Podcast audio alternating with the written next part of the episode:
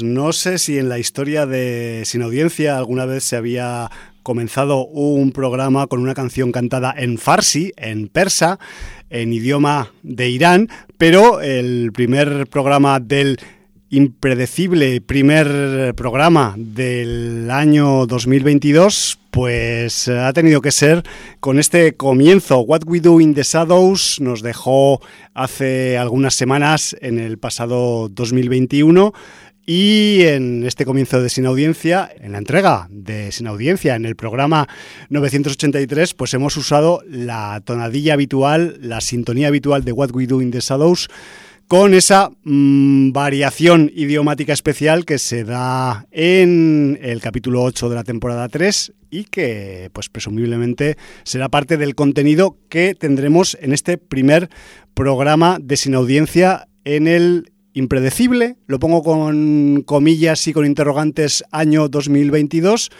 el que te presenta y te da la chapa al principio del programa y está al control de la maquinaria no es otro que Javi aka Hum, o sea, yo misma. Y en el micro 4, en la posición segunda o, la tercera, yo que sé cuál, segundo de, de, qué lado del reloj la mires, pues tengo a mi partner Jordi. Bon any, Jordi.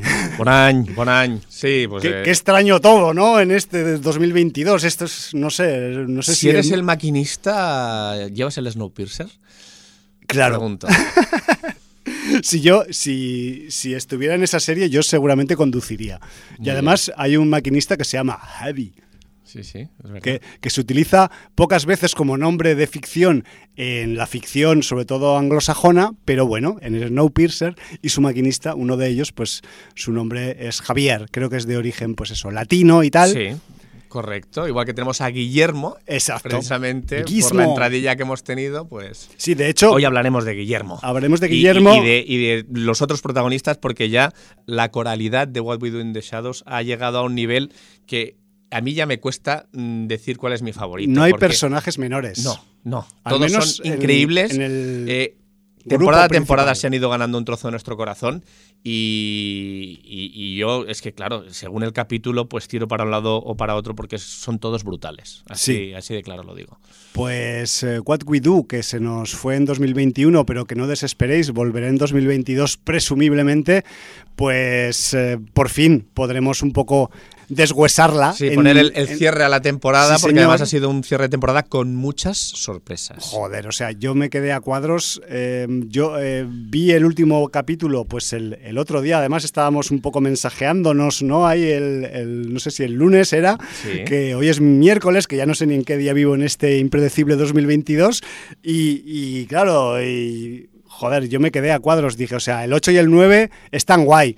Incluso el 7, bueno, y los anteriores, pero es que porque volvemos con viejos conocidos. pero, es que, pero es que el 10 es un ejercicio de cómo unos guionistas pueden coger algo, meterle unos cartuchos de dinamita y ¡bum! lanzarlo todo por los aires. y tío. con ese final final que te deja Claro, y el, la, el- la escena entre títulos de crédito finales, ¿no? Que también, al uso de las películas Marvel, pues en What We Do también hacen su entrada. ¿Te lo esperabas, por cierto? No, para nada. Quizás me esperaba algo al respecto. Hombre, pero- claro, es que pero el, no, capítulo, el capítulo 9 te deja una bajona importante. pero no ¿eh? eso, no eso precisamente. Esperaba, mm, no sé, otras cosas variadas. Y además pero es que. Bueno, luego hablaremos, porque Sí. es que si no vamos a ventilar se, las no- cosas. se nos está calentando la boca. Mucho, mucho. Entonces, yo es que llevo dos meses aguantando. Pues eres, eres, un, eres un jabato, tío, porque además, o sea, yo me he comido spoilers por activa y por pasiva, ¿Te pero has comido no te habías comido ninguno de los del final, no te los habías comido, ¿no? no especialmente, pero sí relacionados con alguno de los personajes que mm, tienen algún momento importante. Pero bueno, eran esos spoilers, vamos a llamarlos difusos, que a veces, pues, es normal que te los cruces. Si no haces tus deberes, lo normal es que te suspendan, pues eso. Qué, drástico me he puesto, me he puesto ochentero ¿eh? del siglo XX ahora. Pues vamos con el libro de visitas Sí, y también con eh, iBox, iBox, donde también Educash nos ha dejado en, el en los comentarios del último programa, nos dice, feliz año nuevo sin audiencia, comienza el 22 indigesto y resacoso, escuchándos antes del concierto de año nuevo. Respecto al nuevo Spider-Man, quizás sea el único que le pone pegas. Me parece un refrito de cosas ya vistas, sin sentido ninguno, y todo ocurre muy porque sí. Porque le ha hecho un mago, muy hecho para el fan, y ejercicio de nostalgia pura y dura. Quizá lo mejor sea cómo queda el personaje respecto a futuras pelis.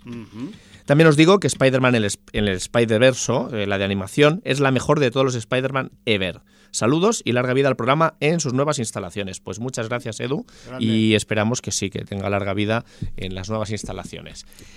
Y luego, pues el libro de visitas, varios mensajes. Orlac, que insiste eh, en que veamos algo que, por cierto, mi hermano, que es eh, fan del anime, pues eh, primero empezó a ver, no le acabo de convencer y yo le dije, oye, me están diciendo que la serie va remontando y, y sube mucho Sé de qué vas a hablar. y ahora entenderéis de qué voy a hablar. Orlac nos dice, Santo Dios, el capítulo 7 de Arcane, vaya obra maestra. Os dejo que me tengo que ventilar, pero ya el 8 y el 9.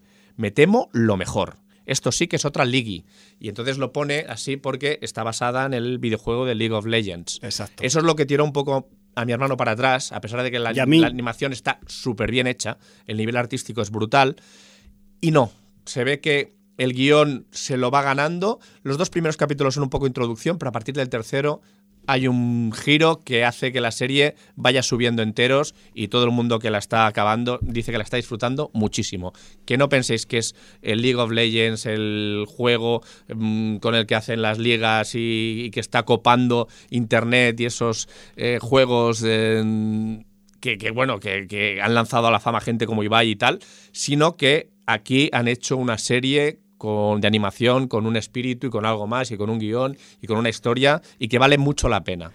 A mí es que me están llegando inputs por sitios muy diferentes y de personas muy diferentes que, que están en hemisferios opuestos en concepto y, eh, y claro, en, en mi cabeza el hum dice... ¿Cómo es esto posible? O Porque sea, son positivos este- todos. sí, todos positivos además. O sea, y dices, bueno, pues habrá que hincarle el diente Arcane o, o al menos probarlo a ver si es verdad eso o a nosotros nos parece otra cosa. Pero bueno, ahí está el rollo. Mm, Yo por de pronto en mis maquinarias de visionado ya están los capítulos, pero no he empezado todavía. Ya te digo que mi hermano ha pasado de escéptico a Ajá. converso. Vale. Y ya lleva los cinco primeros y muy satisfecho y ya me está comiendo la cabeza que empiece ya. O sea, Y además- seguramente... Tu hermano es un buen referente en Sí, cuanto no, a eh, ciencia ficción se, se refiere. Ciencia ficción y anime. El de anime se lo traga todo. O sea, tenemos la cuenta de Netflix a medias y, y- y cuando entro, él me ha entrado y me ha, me ha visto un montón de cosas porque entramos por el mismo perfil. Y entonces, pues, eh, él siempre tiene anime ahí puesto y yo, pues, terror. eh, Claro, claro, lo que cada uno y su ciencia gusto. ficción compartimos. Ahí hay, más, bueno, tampoco problema. Por ejemplo, eh, pues entramos a The Witcher y The Witcher lo vemos los dos, entonces tenemos que acordarnos del capítulo, porque claro, no sirve lo de por qué capítulo. que Claro, al final, claro. pues lo más, lo más rápido sería cada uno crearnos un perfil y ya tirar, no tener que compartir, pero bueno, es igual. Bueno, está bien compartir. ahí. Sí. bueno, así también ves lo, pipeas lo que ha visto, lo que ha visto el Exacto, otro, y te dejas influenciar o Sí, le influencias sí, tú sí. al otro. "Ah, Pues voy a verlo, ¿no? Luego Unai nos dice, Urte Berrión, tropa, solo aparezco un momento para llevar la contraria a Chemix y recomendar mucho Resident Evil, la nueva. Y para que tengamos en el radar sin audio en cero al amigo Johans, porque va para arriba. Eh, la peli me ha parecido de un buen gusto exquisito y con serias trazas carpenterianas y un estilazo clásico al que ayuda que esté ambientada en los 90. Desde el diseño del sonido, el grano y la iluminación de las linternas, y el no, usa- no usar ni un solo truco barato de sustos de ruido. La banda sonora, y bueno, es el puto Resident Evil 2 Remake, pero en película, con los toques necesarios de preparación para un Code Verónica. Tira todo lo que puede de maquillaje y viejo estilo, hasta que ya por entidad de las criaturas no puede hacerlo más. Supongo que allí tira ya de CGI. Me ha parecido un clásico moderno que está pasando totalmente desapercibido. Dadle un voto de confianza viéndola con ojos sin audiencers y no con ojos de, buf, otro puto Resident Evil. Bueno, pues Joder, a mí me ha, ahí- me ha roto la cintura una Sí, ¿eh? sí, Lo- sí, porque Chemix nos dijo que a él no le, no le gustó mucho. Y de hecho, Chemix entra en el libro y contesta a Unai. Dice, muy buenas. Lo primero, contestando a Unai sobre la última de Resident Evil, trataré de, de darle un segundo visionado a la vez que alguna de las antiguas que quizá hace demasiado tiempo que las vi. En lo que sí estamos de acuerdo es que lo han clavado en ambientación acercándose mucho a los juegos. Vistas las dos temporadas de The Tick o La Garrapata, es la serie que recomendé ya hace Sí. bastante tiempo. Serie de superhéroes de Amazon de 2017 que se basa en un cómic y de la cual ha habido una versión en 2001 y una animada en 1994. La serie es básicamente una parodia que tiene algunos puntos buenos, aunque se me queda algo justita. Mientras la veía me imaginaba viendo esta serie en los 90 y disfrutándola más, pues como tiene ese aire de serie noventera, quizá a algunos les pueda gustar. Hay un programa, no sé cuál, de Sin Audiencia que hablamos precisamente de, de ZIC y hablamos de, de todo el fenómeno, cómo empezó en cómic, cómo luego se, se hicieron las series que ha nombrado Chemix, etcétera, etcétera, a quien le interese. Agnes, película de posesiones de 2021 Sí. o la película que aterrorizó a James Wan. A mí estas cosas Ay, ay, ay. Mm, de verdad, para vender películas que, que empiecen con esas cosas, Eh, interludio de. Dime. TIC, perdón, de TIC, bien dicho, sí, sin, sin. TH, Es verdad, no lleva, no lleva H intercalada. TICK, programa De TIC. 861. Ah, muchas gracias. Pues quien quiera saber más sobre la garrapata de TIC, Eso. en el 861 lo tiene. Cierro inter- 865, perdón. 865, no doy una. Eh, pues eso, ya tiene el cartel de la película que aterrorizó a James Wan. Este es de, es de- de monjas, ¿no? Agnes, sí. Claro, si a ver qué nos cuenta Chemix. Dice, Venga, en la portada sale una monja a la que le sangran los ojos. Oh, Pero los, oj- los ojos me sangraron a mí. pobre. Vi muy buenas críticas en algunas webs, como la excelencia de la película de terror religioso. No sé, pero ver que la poseída es lo más parecido al cantante de The Cure con un Alka-Seltzer en la boca no ayuda. Es lenta, los actores flojos y el terror no llega ni se, le ni se le espera. Ojo, todo esto bajo mi opinión, pero si alguien se anima a verla, espero comentarios. Bueno, ahí está. O sea, mm, a veces hay que ver las cosas pues para O contrastar. sea, tú imagínate al señor Smith con una Alka-Seltzer en la boca, a Robert Smith, y tienes ahí a, a Hombre, Agnes. pues Robert Smith con el Alka-Seltzer en la boca podía dar muchito miedo, ¿eh? Sí, sí, sí, ya tiene algunos videoclips Sí, donde sí. el mal rollo Sí, sí, sí, sí, está ahí- ahí presente. El goticismo. Y luego dice The Horseman, película australiana de 2008 donde un padre, que es una especie de Charles Bronson con esteroides y ultraviolento, se dispone a vengar la muerte de su hija. Aquí hay mucha sustancia, 90 minutos disfrutables. Pues esta me la apunto, porque los australianos cuando se ponen becerros y berracos eh, son disfrutables. Son hardcore. Un saludo.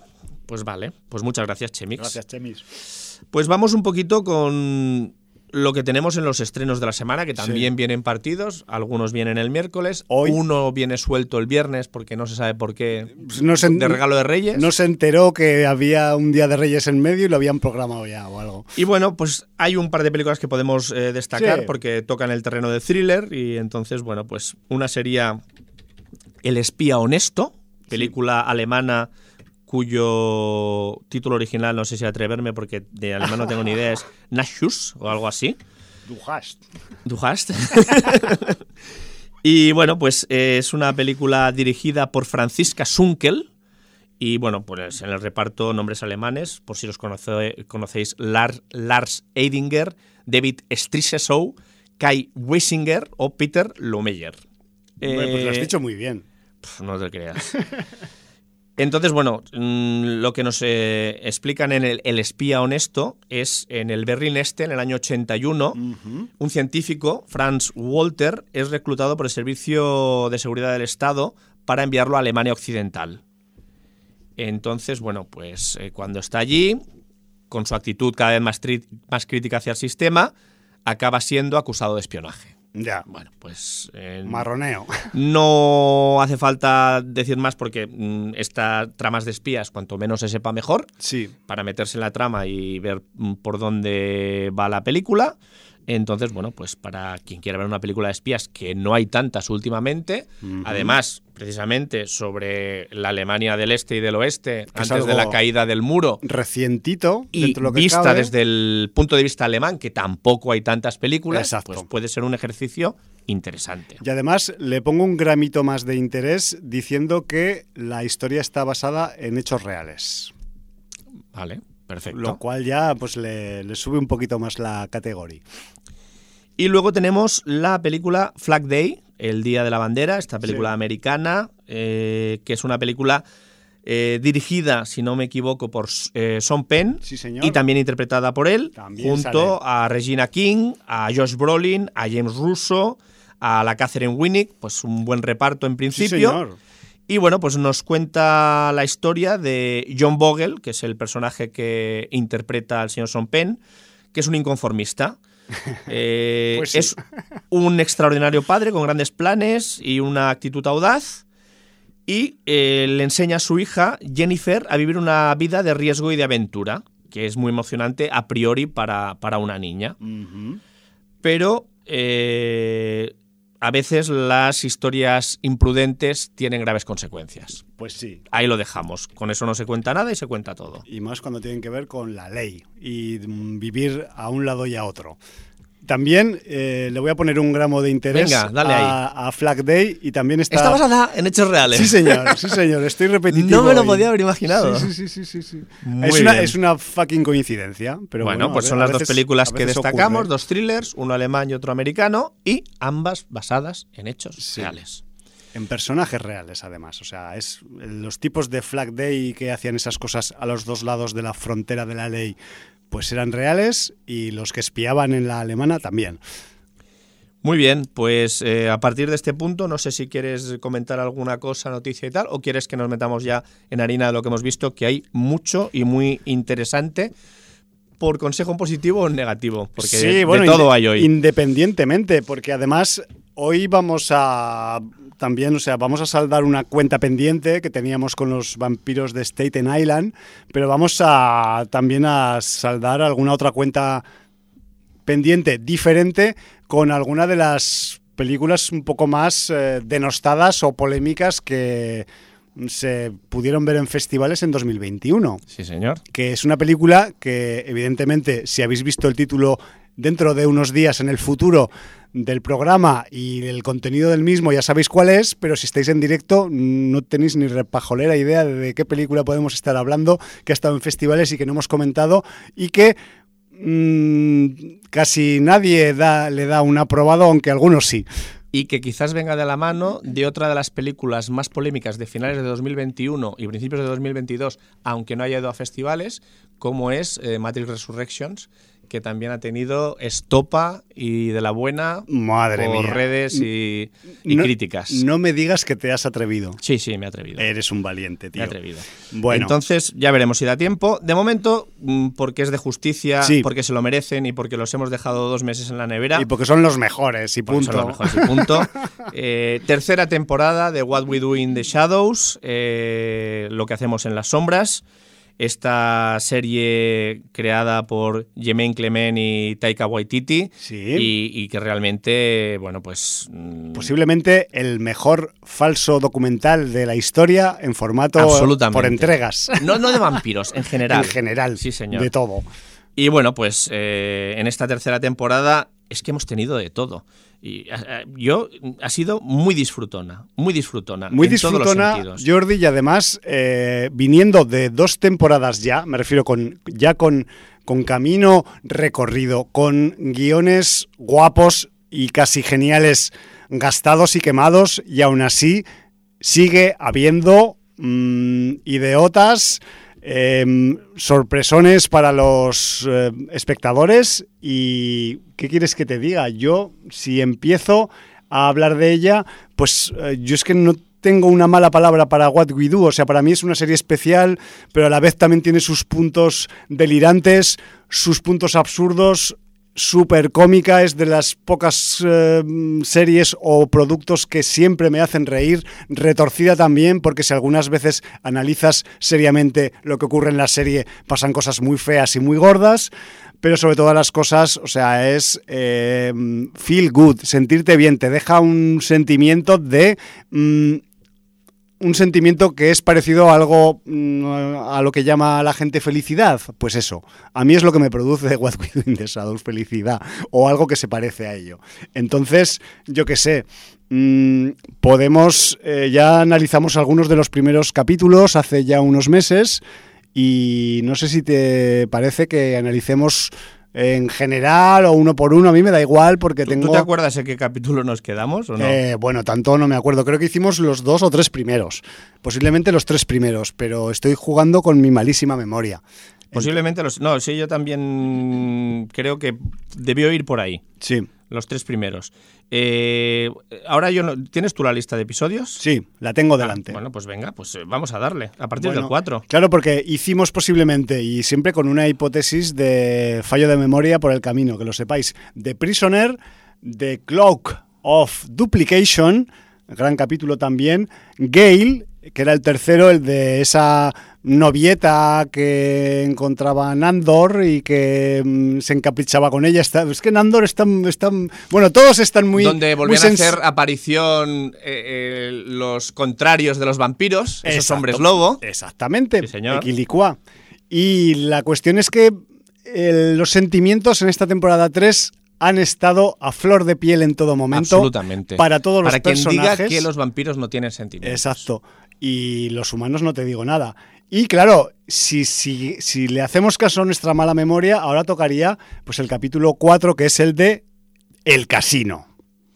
Que Sí. creo que recuerdas con No, profusión. Sí, porque además eh, fue un capítulo muy divertido. Además, todo el mundo pensaba que iban a ir a una ciudad.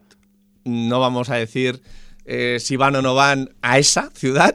Eh, vamos a decir que hay alternativas. Hay alternativas porque además esto para los americanos es un chiste recurrente. Exacto. Eh, quiero decir, pero bueno, para cualquiera que tenga suficientes nociones de, de- de lo que pasa en Estados Unidos, lo cual no es muy difícil porque la mayoría de información audiovisual nos llega de ese país, Eh, sí. pues entenderá perfectamente los guiños y los chistes. Los que además sean fans de, de Big Bang Theory van a tener Hay cruce ahí. un match de Nandor con la serie, lo cual es muy, muy curioso, muy curioso. Sí, además, muy geek. y además es un, es un cruce que no se va a quedar solo en ese capítulo, sino que en algún otro momento posterior pues se va a ver también reproducido. Sí, señor. Y bueno, pues, eh, ¿qué pasa cuando los vampiros salen de casa y van a divertirse? Pues Eh, que se lía gorda, Bueno, gordísima. ¿a divertirse dónde? Pues si se llama de casino, pues os podéis imaginar dónde van, ¿no? Entonces, bueno, pues eh, es un desparrame. La verdad es que es muy divertido. eh, las situaciones que se dan, como siempre, pues los guionistas. Es que realmente los guionistas de What We Do in the Shadows se lo ocurran mucho. Porque eh, logran que tras tres temporadas no haya ni atisbo de cansancio, no se repitan situaciones, sepan explotar eh, nuevos eh, desafíos, nuevas mm, nuevos gags, eh, recuperen personajes cuando los tienen que recuperar, pongan Sí, personajes nuevos cuando hagan falta y sobre todo sigan sorprendiendo al espectador, porque eso es la, la clave, ¿no? Entonces, bueno, pues eh, de Casino un capítulo muy, muy divertido. Sí, de esos que dices, me acuerdo de él y vete tú a saber de cuántos más, ¿no? Luego viene el capítulo 5 de Chamber of Judgment, la Cámara del Juicio, que aquí pues tenemos a, a dos de nuestros de nuestro gru- grupo favorito de vampiros de Staten Island, pues eh, ejerciendo, ¿no? De sus... Sí, ejerciendo porque digamos que en esta tercera temporada, como ya sabrán los que acabaron la segunda, han adquirido nuevas funciones. Claro, ha habido un De- vacío de dentro- poder Dentro del Consejo mundo. Vampírico. Sí. Y entonces eso genera pues, eh, pues esas, esas idas y venidas, esos tiras y aflojas que tiene el gobernar, ¿no? También, o el, o el gestionar o el, de, o, el, o el hacer y deshacer, ¿no? Entonces aquí pues tenemos, no sé si podemos decir a qué, do- qué- qué dos del grupo principal eh, les ha caído esta, estas atribuciones, estas responsabilidades, pero bueno, yo creo que sí que lo podemos decir, aunque sea para los que no han visto nunca la serie. Sí, no, no creo que haya problema. Claro, pues bueno, son, eh, podríamos decir, dos de los favoritos de, de muchos de los fans de la serie, que son Nandor y Nadja. Correcto. Cuya muñeca además tiene mucha más presencia que nunca esta temporada.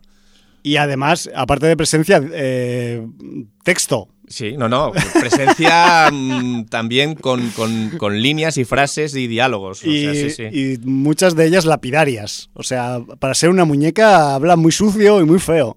En este capítulo también vemos que incluso los vampiros tienen problemas generacionales.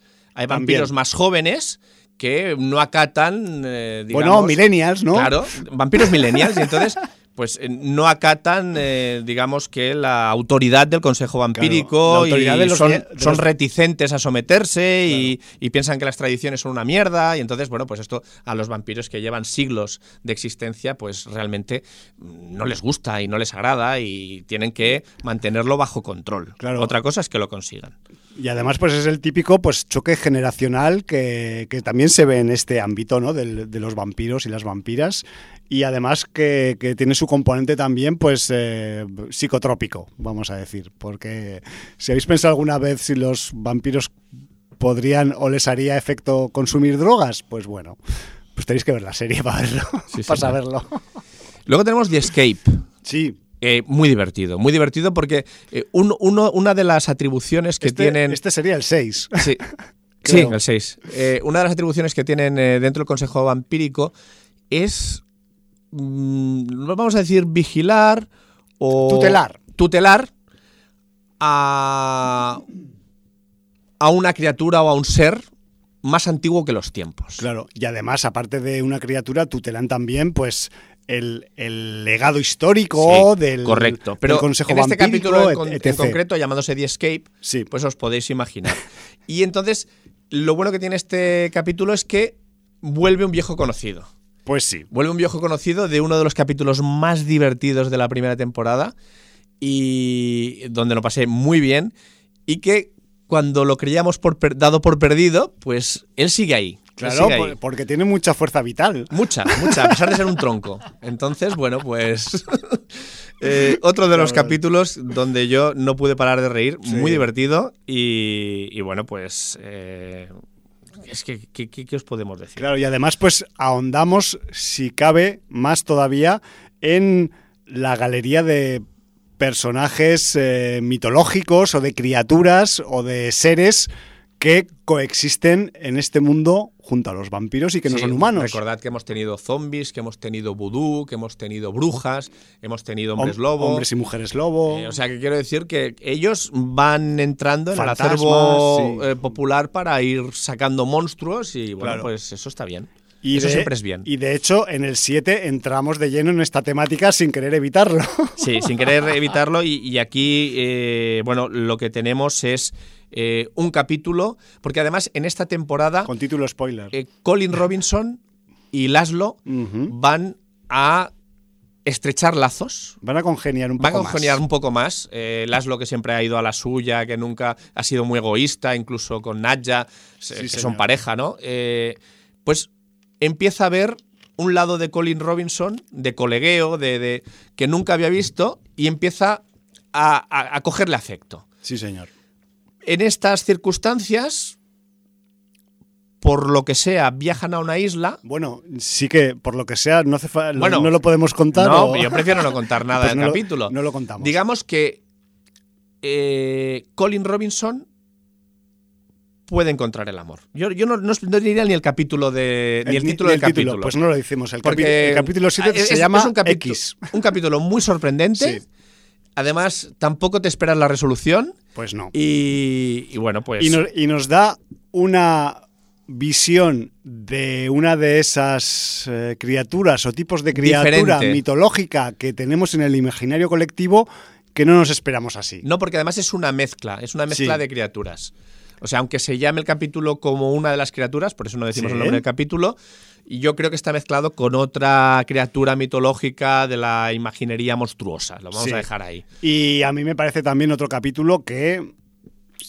Chapó. Sí, porque además esto Ti- es- Tienen más peso Laszlo y Colin, pero, pero lo llevan con, con una ligereza y una Además es pu- pura inventiva de los Sí, sí, sí, guionistas. sí. eh, pensarse, mira, esta historia, por qué van a ir ahí, por qué van a conocer esta criatura, etcétera, etcétera, ¿vale?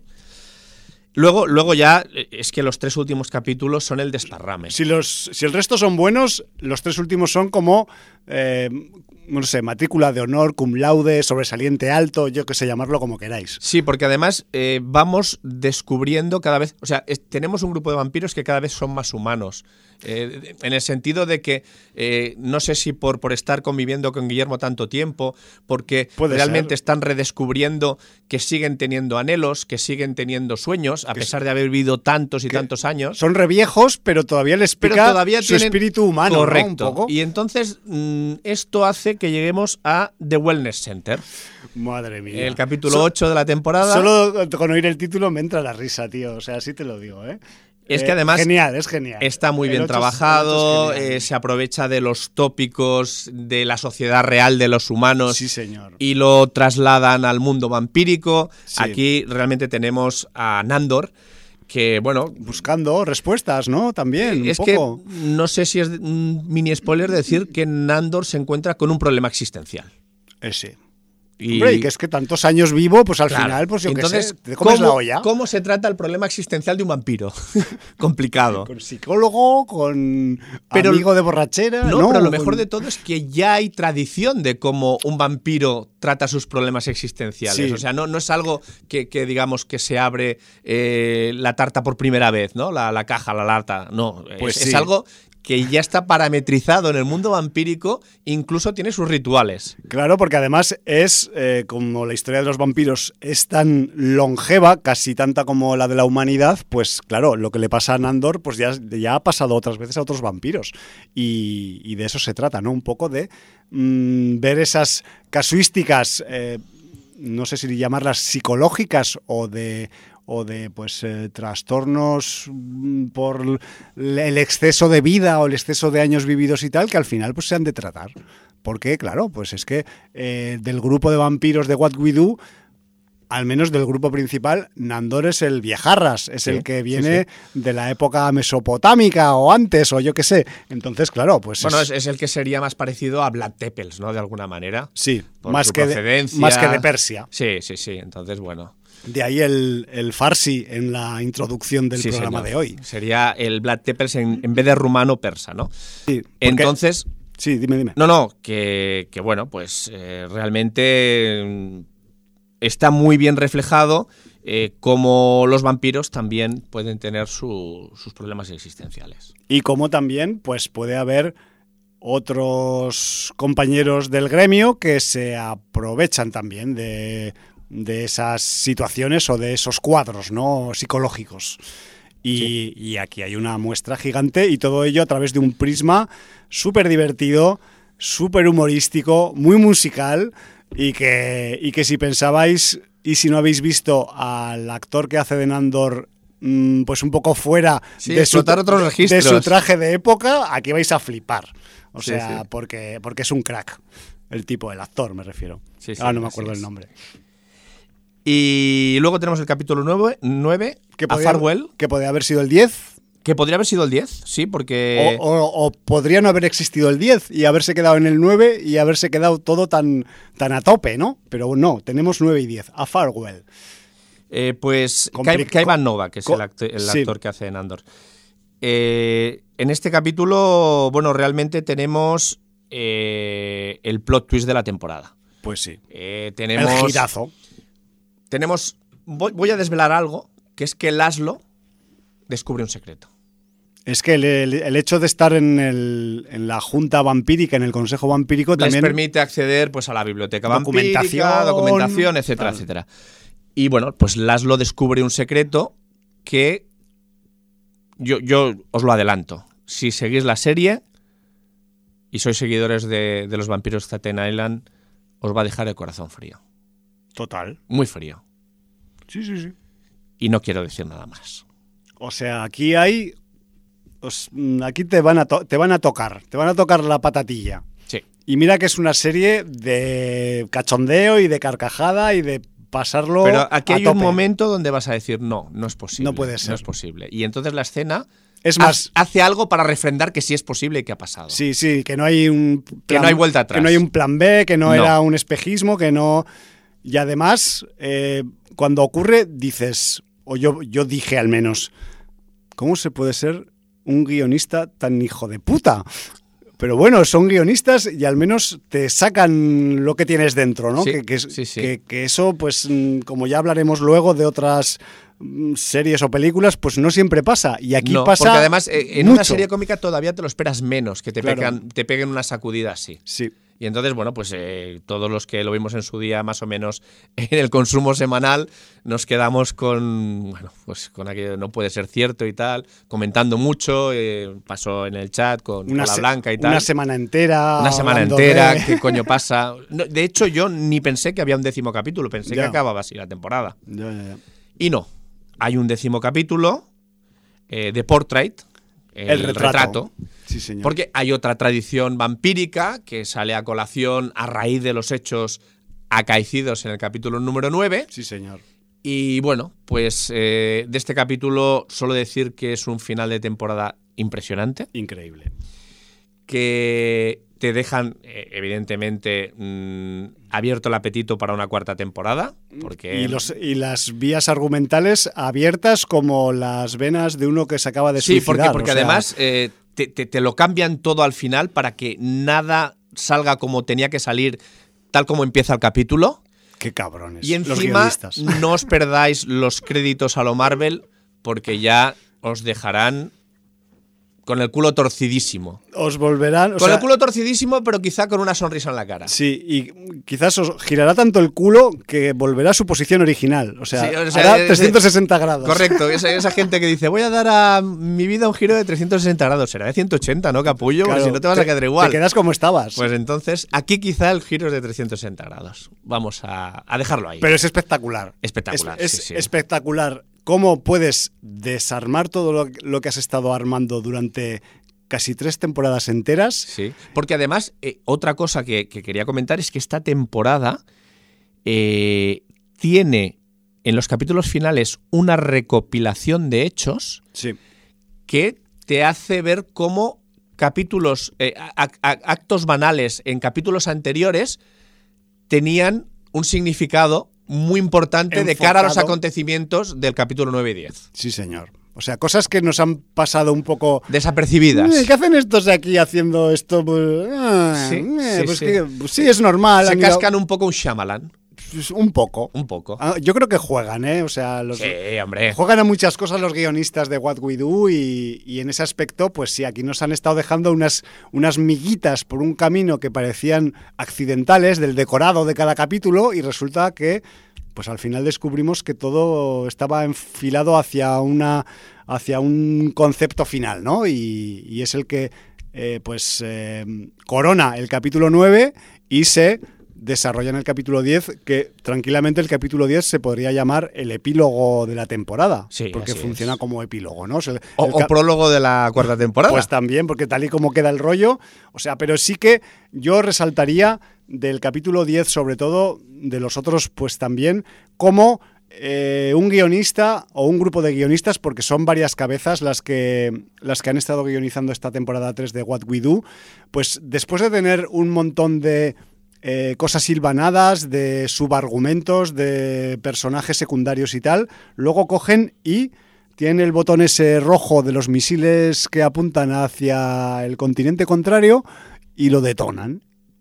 Y lo mandan todo a freír espárragos a tomar por culo, como se diría rápido y mal. Y en una serie en la que pues tenemos el concepto de sitcom, al final es un falso documental, pero siempre pasa las cosas en un sitio o cerca de un sitio.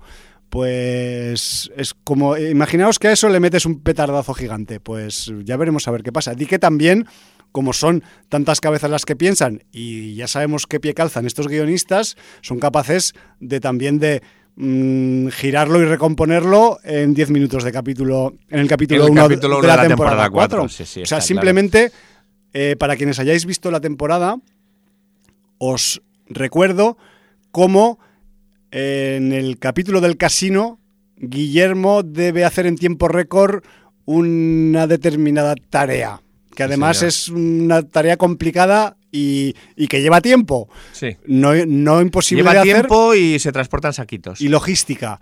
Y, y claro, y, y en un pispás, pues claro, con la magia guionística, pues te, te lo, te lo montan y te lo arreglan. Mm, ¿Qué camino tomarán? Pues para eso habrá que esperar a la siguiente temporada, que ya será la 4. De todas formas, decir también que en esta temporada es cuando los vampiros más han salido de su casa y más han aprovechado otros escenarios para hacer cosas. ¿eh? Es que estaban un poco ahí, pues eso, demasiado casolanos, ¿no? Que se dice en Cataluña, demasiado caseros, demasiado con las con la bata de estar en casa y con las, con las chancletas. las pantuflas, ¿no? Pantuflas y bueno, y aparte pues que también el hecho de que hayan adquirido responsabilidades en la comunidad vampírica, pues eso también implica que tengan que pues moverse más y eso pues eh, da más juego y también pues hace que los personajes se replanteen su condición dentro del argumento, ¿no? Y bueno, pues ahí está el resultado, que es que mm, nos lo hemos pasado pipa, creo. Sí, sí, no, no, absolutamente. Y esto cuesta de decir, eh, o costaría de decir, en una serie estándar en la que ya hay pues eso, tres temporadas hechas y derechas y además en un terreno tan difícil como es el humor. El humor además con su componente terrorífico que siempre puede hacer de contrapeso, pero que a veces puede ser contraproducente, porque hay gente que no eh, sabe digerir el terror con humor o viceversa. Y aquí pues es totalmente digerible, yo creo que para todo el mundo. No, no, y, hasta el punto eh, actrices y actores se quejan de que muchas veces las actrices y los actores de comedia son denostados. Son poco respetados dentro de la profesión cuando siempre se ha dicho que es más difícil hacer reír que hacer llorar. Por supuesto. Y de hecho, lo creo, ¿eh? muchísimos, muchísimas actrices y muchísimos actores que empezaron en la comedia se han acabado pasando al drama y han sido actrices y actores brutal, brutales dentro del drama. y, bueno, pues eh, será que, eh, la comedia también es un terreno difícil donde mm, ser una buena comediante no es nada fácil y no, no, no todo el mundo sirve. Y a lo mejor, pues para, para emocionarte o hacerte soltar la lágrima y tal, pues a lo mejor poniéndote un poco de cebolla y en una situación comprometida, pues ya, ya lo logras, ¿no? Sí, sí, sí. Es, yo, yo lo veo que es que es súper eh, complicado. Y lo que están consiguiendo con esta serie, pues independientemente del alcance que tenga, porque luego no sé si luego a efectos pues de mediáticos y de audiencia y tal, está imagino que va mínimamente bien para que Yo creo que tiene, tiene, una muy buena audiencia pero, dentro de los parámetros frikis que tiene la serie. No es una serie generalista que vaya a ver todo el mundo como no sé, como Gambito de Dama o Sí, o, antes que hacías la mención o el, o el, o el guiño o el cruce que tienen con con la Big Bang Theory, con Big Bang Theory, por ejemplo, o sea, es que esta serie Big Bang Theory también siendo más generalista también es una serie muy geek y muy muy friki dentro de lo que cabe. Eh, yo le pongo Big Bang Theory a mi madre y no se ríe de, porque está llena de referencias al mundo del cómic, al mundo de la ciencia, entonces a las películas de ciencia ficción correcto, entonces eh, otros idolatrando pues Star Trek, Star Wars, eh, todas las películas de Spielberg de los años 80. Entonces, todo eso hace que, eh, primero, yo creo que son series que logran salir del mundo friki y que gente más generalista las acabe viendo, porque yo conozco mucha gente que no es aficionada al cine de género y está viendo lo que hacemos en las sombras. Pues Precisamente porque, porque no es una serie de terror, es una serie de humor dentro de los parámetros de que son vampiros y de que salen monstruos. Pero mm, apartando esa iconografía que, más o menos todo el mundo conoce, porque es una iconografía eh, que, es, muy generalista. Mm, todo el mundo sabe que los vampiros, pues la luz del sol los, los mata, los crucifijos, entonces dientes de ajo, eh, dientes de los hombres lobos, pues ya sabes también que se transforman con la luna llena. No hace falta tener un bagaje enorme para disfrutar de, estos tronados y tronadas que, te lo van a hacer pasar súper bien. Exacto. Y em, faltaría quizás también decir que, bueno, pues en los capítulos, sobre todo 9 y 10, como son capítulos en los que hay un poco de, ¿cómo lo diría yo? de interrelación entre las mm, estirpes y las, y las comunidades vampíricas, pues hay invitados extra, como hay en otros capítulos también de las pasadas temporadas en las que ha habido un poco de eh, cameos, ¿no? También, un poco. Eh, recordemos la temporada 2, uno muy importante. Sí, señor. Hablábamos de Star Wars, precisamente, o sea que ahí lo dejo. Por ejemplo. Y aquí podemos hablar, por ejemplo, quien se acuerde de la serie de películas de Blade Pues ahí lo dejo también. Sí, pues que sepáis que hay un actor secundario de largo recorrido, pero que también casualmente, pues en su momento recaló en una conocida mm, película con un vampiro negro de finales de los 90, que era Blade. Entonces, pues Pero aquí se juega con eso como si realmente después de interpretar a un vampiro en la gran pantalla se hubiera convertido en vampiro y fuera Exacto. vampiro real. Que sea, sepáis que es este actor curioso, ¿eh? hace de sí mismo. Sí, sí, así En- es. con lo cual, pues le da un poco más de cachondeo y de, y de holgorio al, al asunto, ¿no? Y aparte, pues, al, aparte de del cameo de este actor de Blade, que no vamos a decir el nombre porque mejor lo descubrís. eh, ya os digo que no es el Negrata, eso, eso es asegurado, porque creo que valdría más, más el, el cameo en, en modo caché, pero sí que también tenemos algún otro cameo que tiene que ver con esos finales de las temporadas anteriores que también se ha visto esa misma cara, ¿no? O Sí, recordad que hay un capítulo cuando aparece por primera vez el Consejo Vampírico donde hay muchos Mundial. cameos y algunos muy importantes. ¿eh? Exacto. Bueno, pues que sepáis que también hay algo de eso en los capítulos eh, 9 y 10. Y, y, joder, que mm, yo no sé si están esperando o la están grabando ya, pero que sepáis que ya en agosto de 2021, antes de que se empezara a emitir la temporada 3, ya se había renovado la serie por una cuarta. Así que, vista una vez cómo ha ido la tercera, después de su mm, alto contenido en situaciones humorísticas y cómicas, pues yo creo que, que la 4 irá pues rodadísima. ¿Que seguirá lo que mmm, los acontecimientos que han ocurrido en los últimos minutos del capítulo 10? Pues vete tú a saber. Para eso tendremos que ver la nueva temporada.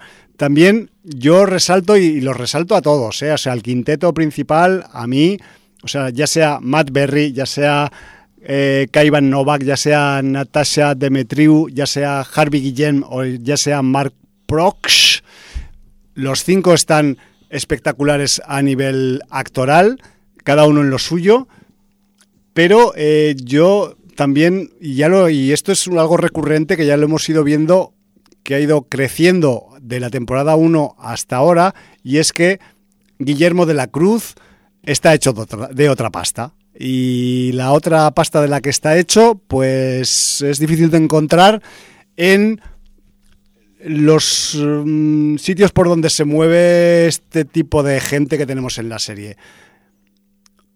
Creo que es de rigor decir también que en este capítulo 10 tan pepinorro que tenemos, tenemos posiblemente una de las escenas de acción, acción en modo pelea, más potentes que tiene la serie completa en sus tres temporadas. Yo sí, no me bueno, recordad que el final de la segunda temporada también es un... Sí, pero aquí igual es que como con los... Como, igual es porque los contrincantes de esta pelea de la que hablo, que no voy a decir entre quién ocurre, pues se meten unas toñinas y unas somantas tan, tan, tan alegremente y tan a saco que dices...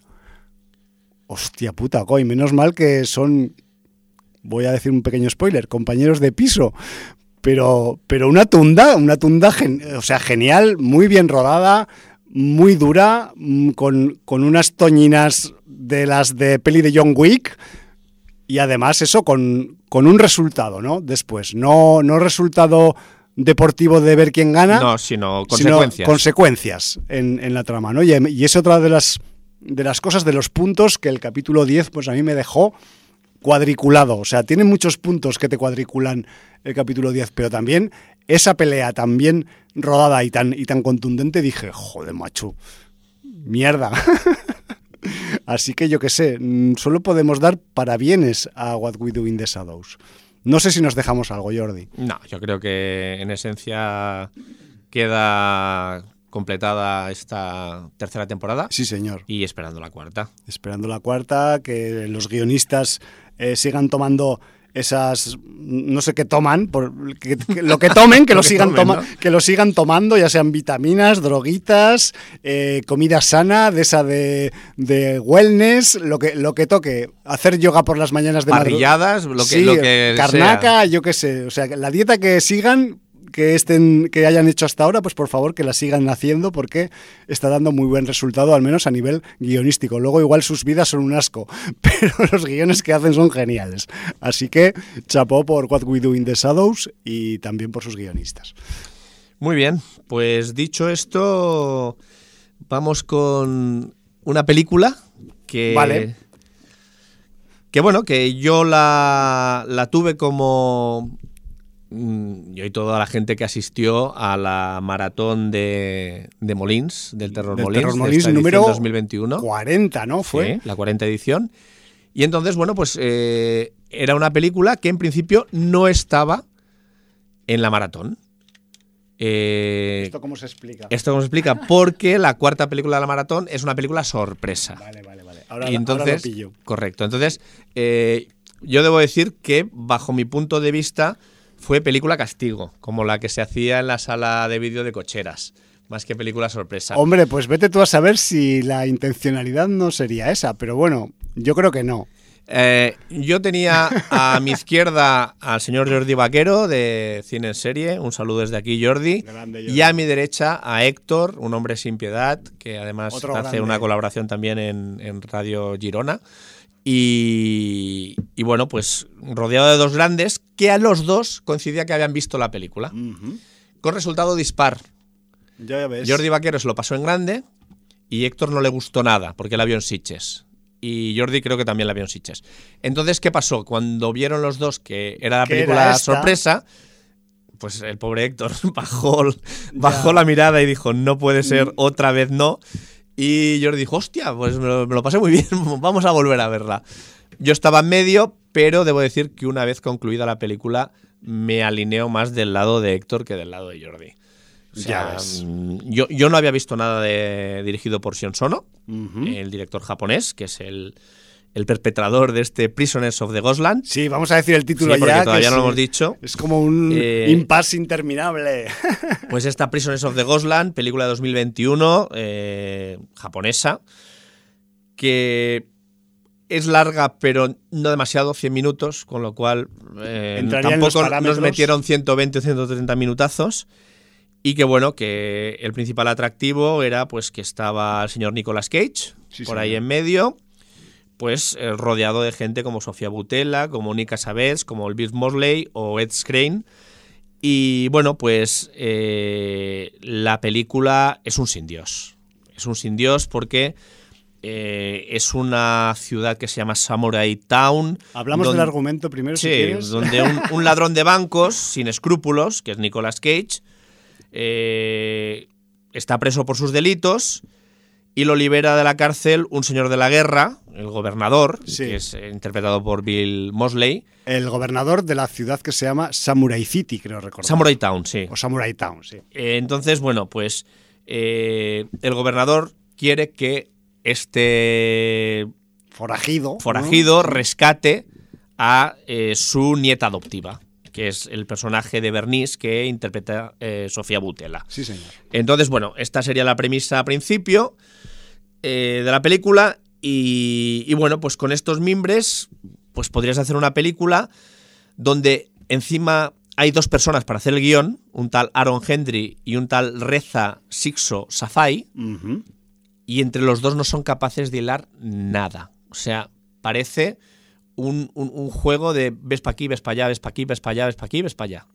Y en los interludios de ves, ves para aquí, ves para allá, eh, vas viendo imágenes de un diseño de producción muy chulo, con algunos elementos visualmente muy atractivos y absolutamente desaprovechados. Huequito, ¿no? Muy hueco. Hueco entre los artilugios visuales. Entonces, la película, aun teniendo gore, aun teniendo escenas crudas, aun teniendo escenas bien rodadas, pues se, se- se deshace como un azucarillo en, en un vaso de agua. en, en un vaso de agua caliente que se deshace antes. Exacto. Eh, yo, dentro de que no tiene ni pies ni cabeza, ni siquiera, eh, digamos que lo bizarro de algunas escenas o la acción de, de otras escenas, me ha llamado la atención lo suficiente ni siquiera para probarla.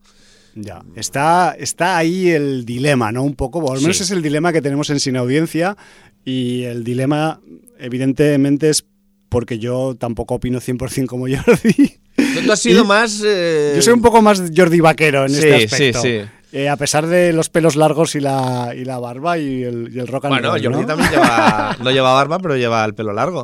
Exacto.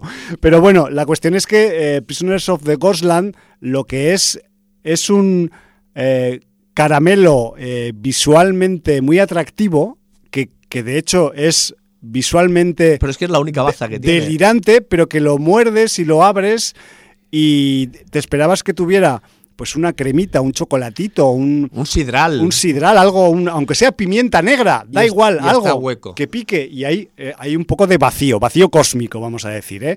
Me refiero que ese nivel, o sea, la, el argumento de Prisoners of the Ghostland, a pesar de la premisa sumamente interesante y a pesar de que el despliegue, ya sea en eh, decorados eh, posapocalípticos, eh, mezcla de géneros visualmente, porque también visualmente la película mezcla cosas o aspectos de western con películas tipo Mad Max o Rescate en Nueva York, con Sí, películas... O más los nuevos bárbaros de Castellari, ¿eh? porque es Sí, que el nivel es más rollo ese un que poco no barato, Max, ¿eh? pero bueno. luego también temática samurai, me refiero que es un, es un conglomerado de, de influencias, al menos visuales, que eh, con una historia que tuviera un poco de sustancia, pues podría haber funcionado muy bien. A mí lo que, lo que más me jode de Prisoners of the Ghostland no es que tenga un guion hueco, sino que es una gran oportunidad perdida,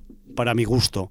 Y a pesar de que yo la compro por los pelos, aunque sea de baratillo, aunque sea una serie B involuntaria, porque debería ser casi serie A con los componentes que tiene esta producción, a pesar de todos estos pesares, pues cuesta, cuesta. Pero yo he de decir que a mí me ha cautivado ese rollo, pues esa clave post-western o western futurista que al final tú imagínate, pues es una peli apocalíptica, pero que tomas un poco la estética medio samurai, medio del oeste, ¿no? Pues, pues es genial. Eh, o sea, de hecho, casa bastante bien, ¿no? Porque conceptualmente el western ha mamado del cine clásico de samuráis en la época clásica del siglo XX y tal. Me refiero que son ya eh, subgéneros que no están alejados en concepto.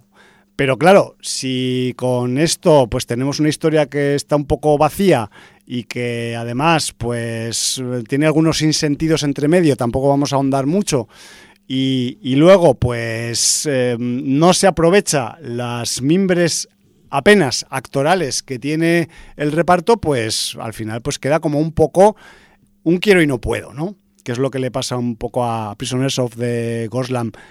Mm, Tampoco voy a quitarle parte de su responsabilidad, pero es también Prisoners of the Ghostland una de esas producciones que no ha ido todo lo rodada que debería haber ido en un mundo ideal en el que las películas no tienen contratiempos. Y es que, pues, en medio de la producción y del rodaje de Prisoners, pues Sion Sono tuvo un ataque al corazón y hubo que cambiar la ubicación del rodaje. Yo no sé cuánto afectó eso o no afectó nada al resultado final, pero la cuestión es que es una película que también es otro título de esos que ha ido sufriendo por el camino hasta que ha acabado en los festivales especializados sobre todo, porque no sé si al final alguien se va a atrever a distribuir Prisoners of the Ghostland en salas comerciales, lo cual tampoco sería una desfachatez, porque eh, a salas comerciales van títulos muy vacíos, muy poco consistentes, y yo no digo que este lo sea, pero al menos la parte visual, que es lo que lo que, lo que mola o lo que peta mucho en Prisoners of the Ghostland, en una pantalla grande, pues en cierta manera se tiene que disfrutar. Luego yo también quería, y con esto quiero hacer pues una especie de reflexión, no estoy juzgando ¿eh? al Sion Sono ni nada, pero claro, mmm, dentro de los parámetros de este director, que es bastante enajenado en general, eh, ¿Cuánto hay aquí de en Prisoners of the Ghostland o, o de la desfachatez final que tiene la película de consecuencias de la producción accidentada o consecuencias del que le quieres dar un toque surrealista y que la gente no acaba de entender? Entonces yo me ando de, pues un poco debatiendo ahí entre, entre cuánto pesa cada cosa, ¿no? Pero la realidad es que, pues eso es un ejercicio bastante fallido, que da pena porque, porque tiene mimbres para poder haber salido mucho mejor, pero bueno, algo ha pasado por ahí en medio que pues ni siquiera ni que Bill Moseley esté por en medio, ni que Nick Cassavetes, de hecho, ni siquiera el propio Nicolas Cage pues hace mucho por la por salvar un poco la cuestión actoral. Yo a la que he visto realmente entregada y a la que le, lo peta a nivel actoral y se implica y, que creo que se cree todo lo que le pasa es a Sofía Butela. Pero a los demás parece que estén un poco ahí, pues a ver qué pasa, ¿no? Y bueno, y algunos de los actores japoneses que hay, sobre todo los que coreografían peleas con espadas, también hay que reconocer que están bastante guay en ese aspecto. Pero mm, en esencia es una historia en la que los personajes, pues como tú muy bien has dicho antes, van de un sitio para otro, van a ver qué pasa, mm, vuelven y luego intentan resolver una situación y luego otra, pero, pero sin, sin gracia, sin ritmo, sin estilo y joder, pues es una pena. Porque, porque la película pues mm, podría haber salido muy diferente si se hubieran pues eh, implementado algunas líneas secundarias de guion, ¿no? No sé. O sea, entiendo que también hay otras películas que tienen guion de servilleta, pero que funcionan. Y estoy pensando en una que podría haber mm, influenciado a esta, como es, eh, y yo lo siento por la gente que ame mucho esta película, pero Max, Max, Max Mad, eh, Fury Road es una película que tiene un guion de servilleta, pero funciona. Hombre, pero esta, esta, aunque sea un guion de servilleta, Mad Max Fury Road tiene un guion mucho más elaborado que esta. Porque precisamente. O tiene más ocurrencia. no, pero también eh, tienes que ver, es que no quiero desvelar el guion de, Fury Road, pero tienes que ver la parte de por qué ellas van donde van. Sí, o sí, sí, que, tiene. Hay, hay un trasfondo mayor. Sí, pero da igual, a ver, eh, para que nos entendamos. Eh, el guion de Prisoners of the Ghostland es el mismo que, el del rescate en Nueva York. Tal cual. O sea, eh, si, cambias a Nicolas eh, Cage, al, personaje que hace, no sé cómo se llama. Eh, Hero, lo llaman Hero. Por Snake Pilsen, pues tiene, Plisken, sí, es, Snake Plisken, tienes exactamente lo mismo, la misma historia. Sí, más, más, que en el desierto. Claro, una película es cojonuda, a pesar de que ha envejecido como ha envejecido, pero es cojonuda. pero está bien. Está bien, y la otra película es una mierda. y además, voy a ir más allá. Voy a hablar de la presencia de Nicolas Cage en los últimos festivales de terror desde el año 2017. Vale. O bueno, quizás podías hablar de 2016 también. depende si quieres que haya más diferencia todavía. Bueno, en 2016 no me acuerdo qué película eh, Dog Eat Dog. Dog Eat Dog. Del, Paul, del Paul Schrader, que hablamos el, año pasado. 2017, eh, Mom and Dad. Sí. Dirigida por el Brian Taylor, donde eh, además estamos hablando siempre de el Nicolas Cage más histriónico, más desatado, mm, mm, pero currando, pero currando. Y además arropado por un director y un guionista, en este caso Brian Taylor era ambas cosas, que le da salida a ese histrionismo de una manera eh, digamos que entretenida, que funcional, que, funcional sobre todo, que, al espectador le gusta. Bueno, pues eh, tenemos al señor Redder, tenemos al señor Taylor en el 17 como mandat, tenemos, aunque aquí hay quizá más divergencia, al señor Panos Cosmatos en 2018 con Mandy. A ver, yo sí, si tuviera que poner en una balanza Mandy y Prisoners of the Ghostland, Mandy le pega un palizón. Eso te digo, es que estoy diciendo que todas las que estoy eh, enumerando son muy superiores a Prisoners of the Ghostland, ¿eh? ¿Vale? Tenemos 2019 eh, Color Out of Space de Richard Stanley, lo mismo. Eh, una película eh, que además en diseño de producción, en fotografía y tal, podría tener muchos elementos eh, relacionados con o parecidos a Prisoners of, the Ghostland. Visualmente, Visualmente. pero para mí también muy superior lo que hace Richard Stanley con su película que lo que hace Sion Sono. Total, de 30.000 veces. Entonces, yo entiendo que lo que dices es cierto, con ese diseño de producción, con, con esos personajes, con. no voy a decir con esa historia porque no hay historia, pero. Eh, Pseudo historia. Se ha perdido una oportunidad de hacer algo muy chulo. Samuráis, Mad Max, Oeste, eh, todo mezclado. y, y te encuentras con un batiburrillo que no tiene ningún sentido, que no te cuenta nada y que ni siquiera, a- al no estar todo muy bien hilado, ni siquiera tiene un atractivo de eh, hacértelo funcional, lo que hemos dicho Sí, sí, antes. sí, total, y entonces, total pues eso hace que el producto se convierta en, pues eso, en un despropósito. Yo es que creo que la palabra que mejor casa con la película es despropósito.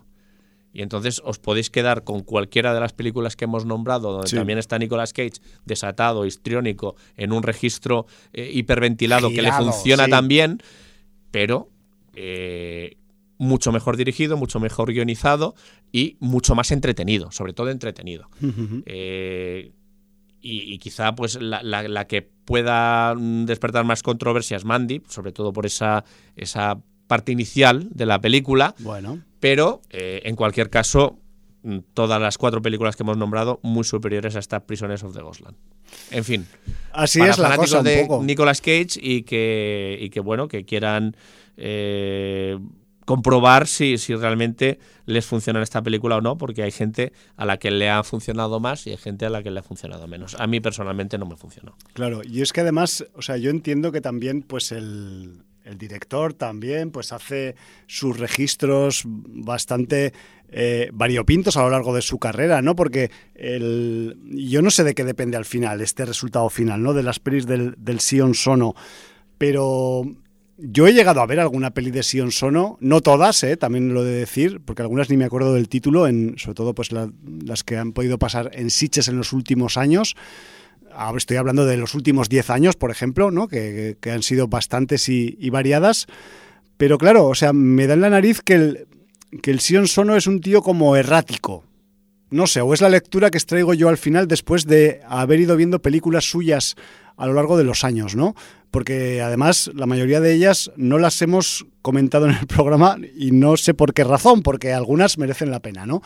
Me acuerdo de una, y no la voy a comentar ahora, pero quizás haré un revival cuando, cuando me parezca o tal, y que me pareció una película bastante redonda y que tampoco es una peli que se parezca demasiado al registro enajenado de Prisoners of the Ghostland, pero me pareció un thriller eh, psicológico bastante guapo, que fue Guilty of Romance del 2011, que es una película en la que hay un asesino metódico, pero también hay una mujer que no está contenta con su matrimonio y unas cuantas cosas más. Es también una película que tiene una potencia visual muy alta, pero el resultado, y no voy a hablar más de ella porque no la quiero comentar, eh, senso estricto, pero el resultado final es redondísimo a nivel guionístico, ¿sabes? De hecho, es, es yo al menos tengo el recuerdo de que eh, la sensación que me dejó Guilty of Romance al final de su visionado es decir, joder,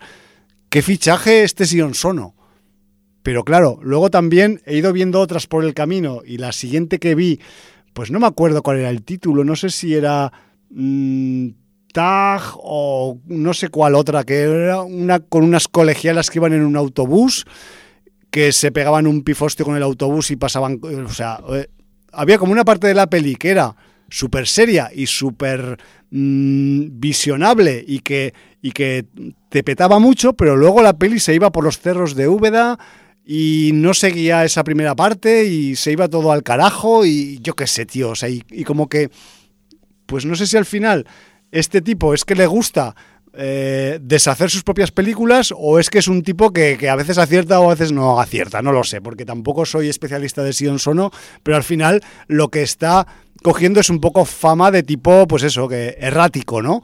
Y no sé, igual es también porque en sus películas de hace 10 años, pues les metía más cariño o las hacía mejor o yo qué sé qué. Pero la cuestión es que, pues, eh, lo que ha presentado últimamente, pues como es esta Prisoners of the Ghostland, pues dista mucho de ser una peli que puedas no recomendar, ¿no? Eh, La puedes anti-recomendar o, o desrecomendar, pero bueno. Pues mira, voy a parafrasear a Arnold Schwarzenegger en una película por todos conocida, sí. en que dice algo así como, ¿te acuerdas que te dije que no había visto nada de Sion Sono? Pues te mentí. ¡Hostia! Porque sí, sí que he visto algo de Sion Sono. Hace y, años, quizás. Bueno, así, hace cuatro o cinco años. Uh -huh. que fue una serie que sacó que se llamaba Tokyo Vampire Hotel. Hostia, es verdad. Y, y claro, ya ¿Qué? sabéis que yo todo lo que tenga vampiros. La pues, palabra vampir es- ya ya me te- llama la atención. es sí, sí. como eh, el conejo que ve los faros del coche y se queda ahí quieto. Pero solo me vi el primer capítulo. No me acabó de entrar la serie y es una serie. Tampoco estaba mal, ¿eh? Porque yo tengo bastante tirón con series japonesas y coreanas, ya lo sabéis. Pero me vi el primer capítulo, no sé por qué no vi más. Es solo una temporada de nueve capítulos, quizá la retome. Y no me acabó de cerrar, pero tampoco me disgustó. Y entonces solo tengo el primero que tendría que revisarlo, porque hace cinco años me acuerdo de muy poco. Sé que además salía la Megumi Kagurachaka, que es una de las actrices que sale en la película Guilty of Romance. Sí. Y, y entonces, bueno, pues eh, sí que he visto algo de, de Sionso, ¿no? Entonces, ahí lo dejo, aunque solo fuera un capítulo de los nueve.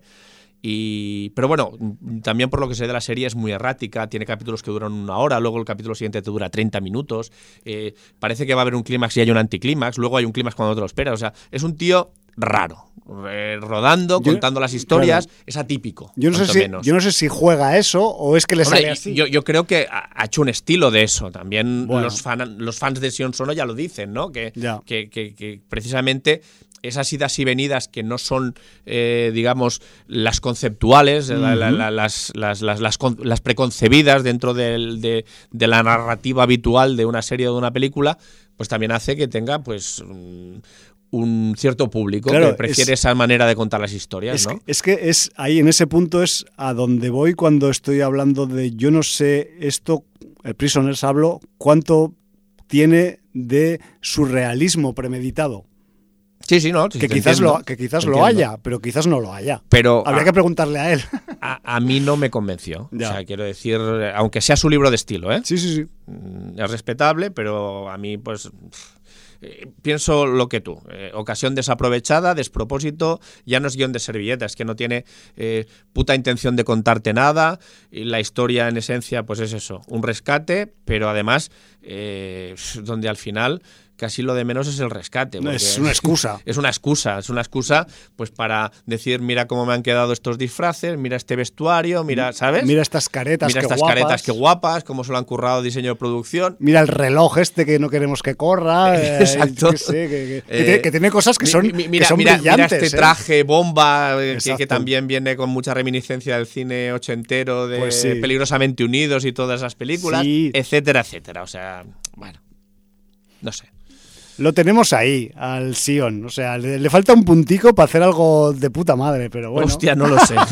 que se busque un guionista, Qué también te lo digo, que ¿eh? soy. Sí, pero Que se además eso. guionista. Además, no sé si los guionistas. Eh, Querrán son- trabajar con él. No, no, es que, que- es que no sé hasta qué punto está este guion ya es de hace años. Me refiero que es una historia que, se ha- que ha estado por ahí eh, andando o, o repartiéndose o intentando que se haga durante tiempo y al final pues lo han cogido para, para este percal que tenemos en, en este pasado 2021. Si hubiera caído con otro director, pues quizás hubiera salido otra cosa distinta, evidentemente. Sí. Y bueno, pues yo qué sé, tenemos lo que tenemos y yo no os voy a hablar esta semana de Billy Wonderland, pero me estoy pensando seriamente cuál de las dos merece más la pena, ¿eh? Billy Wonderland es la película de los muñecos, Sí. que a priori tiene las de perder en una confrontación con Prisoners of the Ghostland, pero... El- el- le dan casi un punto más en puntuación, pero no aprueba. La única prueba, la única película de las que ha rodado en 2021 Nicolas Cage que aprueba es Mm. la del cerdito, Pic. vale, esa no, sa- curiosamente. no sabía ni cuál era. Pues sí. Y esa tiene un 6, o sea, no tiene un aprobado largo. Que en estos ámbitos es un lujo. Es un lujo, Tener sí, un sí. 6. Eres un Entonces, bueno, pues eh, de las tres opciones eh, has cogido la peor la- para ver la primera, aunque a ti te ha convencido algo más que, que a mí, y ahora estás cogiendo la segunda peor. Sí, pero bueno, yo Billy Wonderland ya la vi en, en Cocheras de Sans. ah, ya la viste entonces. Sí, por eso, Vale, por eso vale, estoy, vale. estoy hablando con, con, eh, con propiedad de la Vale, cuestión. pensaba que la tenías para verla. No, no, no, la he visto ya, pero una Vale. vez... Una, la que y me una vez vista no sabes cuál poner por encima de la otra. Es que tiene- Billy Wonderland tiene cosas muy guapas también. Igual no es visualmente tan exquisita, porque Prisoners tiene algunos momentos que son exquisitos visualmente, parecen un puto videoclip y de, Sí, pa- y de pasta, de pago. El, el momento bolas de chicle, el momento. Sí.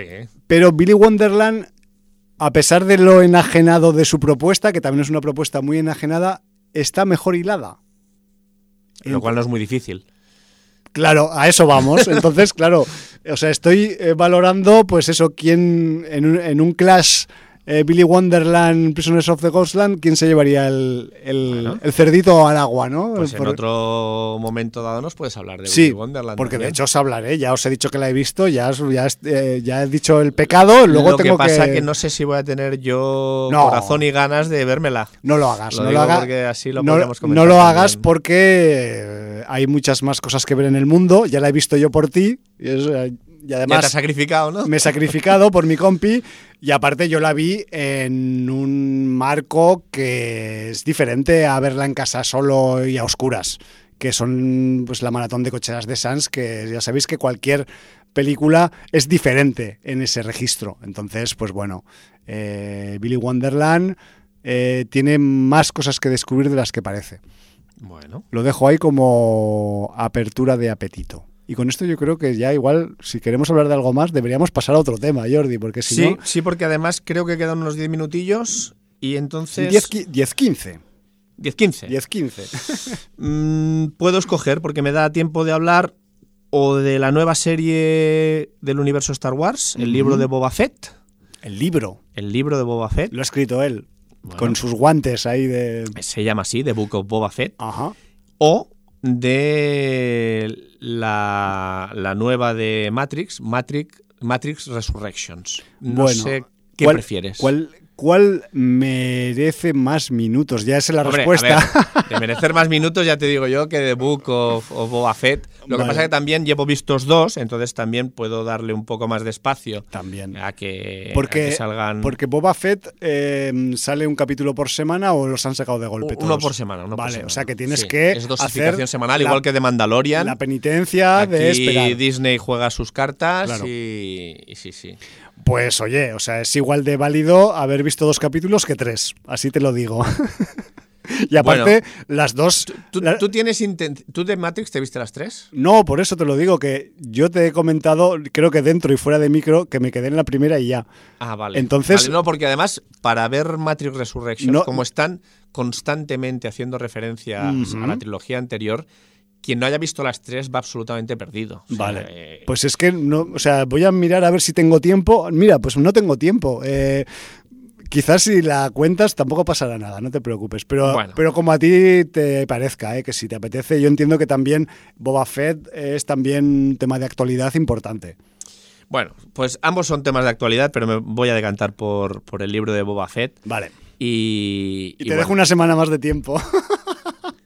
Sí, Ojalá, sí, sí, oja- bueno. oja- ojalá tuviera tanto tiempo, Jordi, de poderme merendar tres películas de Matrix para hablar de la 4. Eh, a ver, que haya una serie sobre Boba Fett, Sí. además un Boba Fett mm, crepuscular, por llamarlo de alguna manera, eh, ya es un spoiler en sí mismo, porque además los aficionados a Star Wars que hayan visto la primera trilogía, que sabemos que es la segunda, capítulos Sí. 4, 5 y 6, recordará que al principio del retorno del Jedi, o el retorno del Jedi, porque claro, nuestra generación dice Jedi, pero ahora se tendría que decir Jedi, pues eh, al señor Boba Fett le pasaba algo Pues sí. en el desierto. ¿Vale? El desierto es muy cabrón. Sí. Es muy visual. Y, y hay pero- criaturas. Sí. Entonces, mm, no es un spoiler decir, ya si estamos hablando de esta serie, que el señor Boba Fett regresa en la serie de The Mandalorian, vuelve a hacer su aparición, y entonces eh, le hacen este spin-off con una serie propia. Eh, bueno, pues mm, aquí te explican qué pasó después de lo que pasó en el retorno del Jedi Ah, mira. para que el señor Boba Fett no muriese como todo el mundo creía que había muerto. Entonces, la serie, digamos que, bueno, utiliza eh, esa baza de eh, los flashbacks a medida que se va desarrollando la acción presente. ¿Vale? Sí, sí, sí. Entonces, digamos que en el presente estarías donde acaba la segunda temporada de The Mandalorian, Ajá. eh, donde se da una situación que hace que ahora eh, Boba Fett ostente un rango en una ciudad Mira tú, ¿eh? Cómo avanza la peña. y eh, a la vez te va contando desde que él logró eh, salvar la vida contra todo pronóstico, qué situaciones pasó.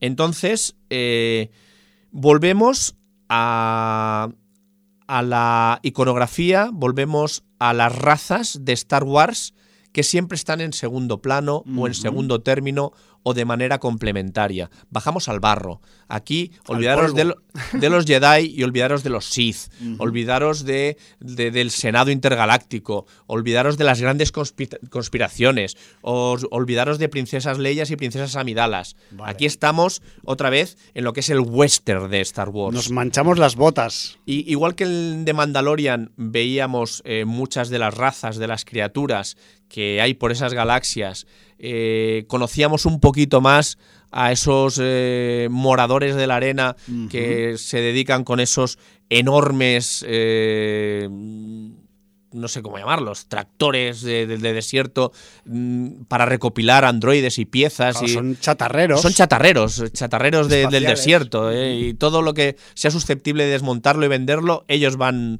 a, a hacer caja con ello, ¿no? Sí, señor. Pues aquí vamos a descubrir más en profundidad, por ejemplo, a los Tusken. A No esos. tengo ni idea.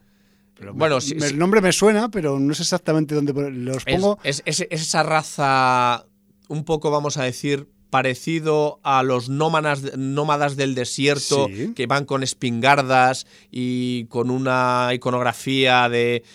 Pues no sé si decirte. De Tuaregs, ¿no? Un De poco. Tuareg, sí, es que es- es una especie de Ahora, Tuareg. ahora los recuerdo. Lo que sí, pasa es sí, que los sí. Tuaregs los llaman los hombres azules y estos van de marrón eh, Sí. principalmente.